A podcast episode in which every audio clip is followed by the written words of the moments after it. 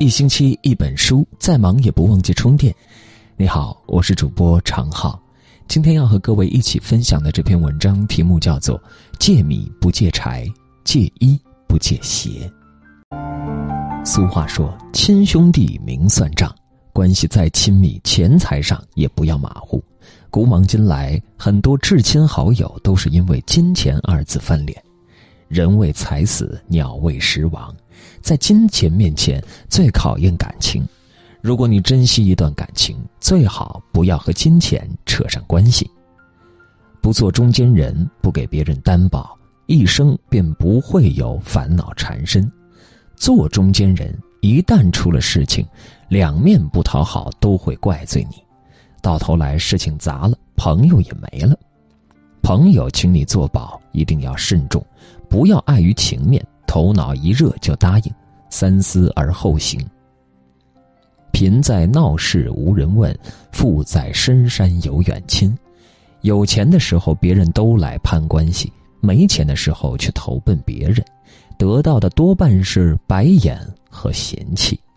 人情冷暖自古皆然。所以，一旦落难，不要总想着依赖别人，自立自强才是最好的选择。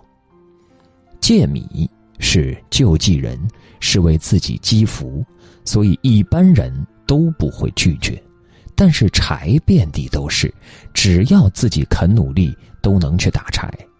古人救穷，但是不救懒。不借鞋，是因为每个人的尺码都不一样，很难找到合脚的。加上鞋子要走路，给人弄脏弄破了也不好还。成人不自在，自在不成人。那些想有所作为的人，一般都不自在，不能由着自己的性子来。天天自在逍遥，一般成不了什么事儿。想要成大事儿，就得忍常人不能忍。好儿不吃分家饭，好女不穿嫁时衣。好男儿不会指着分家的那点钱来过日子，好女儿也不会指着嫁妆过日子。人要学会自力更生，自给自足，不能总是靠别人，靠谁都不如靠自己来的心安。是饭充饥，是衣遮皮。只要是饭就可以充饥，是衣服就能保暖。不要为了满足自己虚荣心而追求锦衣玉食，量力而行，保持节俭，莫要为了面子丢了里子。皮鞭伤肉，恶语伤心。良言三冬暖，恶语六月寒。身体上的创伤可能很快就能痊愈，但是言语造成的伤害却不知道多久才能消除。一言救人，一言害人。说话一定要谨慎，言多必失，能不说就尽量不要说。猫鼠不同眠，虎鹿不同行。志同为朋，道合为友，只有志向相同的人才能成为朋友。这样的人目标行动一致，不会发生冲突或者不愉快。圈子不同不必强融，不是每个人都能成为朋友。相处舒服的人。才值得相处下去，朋友没必要太多，知己的有那么几个就够了。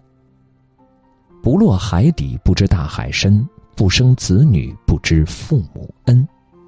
不落到海底不会知道海有多深，没有生儿育女也不会知道父母的不容易。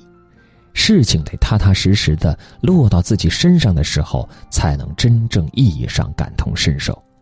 一个人没有为人父母，就永远不会知道父母在自己身上付出了多少。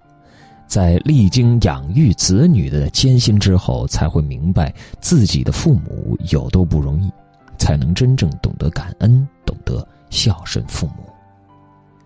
一人不进庙，二人不看景，三人不报数，独坐莫凭栏。以前的寺庙都有一些较贵重的器皿的。一个人进去有偷东西的嫌疑，所以说一人不进庙。两个人一起看景，如果一个人不小心失足跌入井中，会被误解为是另外一个推下去的，所以说二人不看井。报数其实指的是抬树，三个人一起抬树，有一人会有偷懒的嫌疑，所以说三人不报数。独坐莫凭栏，是因为一个人独坐的时候容易想到一些悲伤的事情，坐在高处也容易想不开。先定桩子后系驴，先撒窝子后钓鱼。想要记住驴，一定要先打好桩子；想要钓到鱼，就一定要事先撒好鱼饵。凡事预则立，不预则废。任何事情事前有准备就可以成功，没有准备就要失败。话说，先有准备就不会词穷理屈站不住脚；行事前计划先有定夺，就不会发生让自己后悔的事儿。一瓶子水不响，半瓶子水晃的；瓶中装满水晃不响，装半瓶水时一晃就响。充实的人。谦虚寡言而浅薄的人，偏偏爱显示夸耀自己。一个人心怀一颗谦逊之心，才可以赢得他人的尊重与欣赏。但更重要的是，人还可以在这颗谦逊之心的帮助下成长、进步、自我完善，获益匪浅。小恩养贵人，大恩养仇人。韩信因为没有经济来源，在亭长家蹭吃蹭喝好几个月，亭长的娘子气不过，就不再给他白食吃。韩信没东西吃，不得不去河边钓鱼。河边洗鱼的婆婆看他好可怜，给了他一碗饭吃。韩信发达之后，为了这一顿饭，回报给这位婆婆一千两黄金。而对照顾他数月之久的亭长家，却只给了一百文。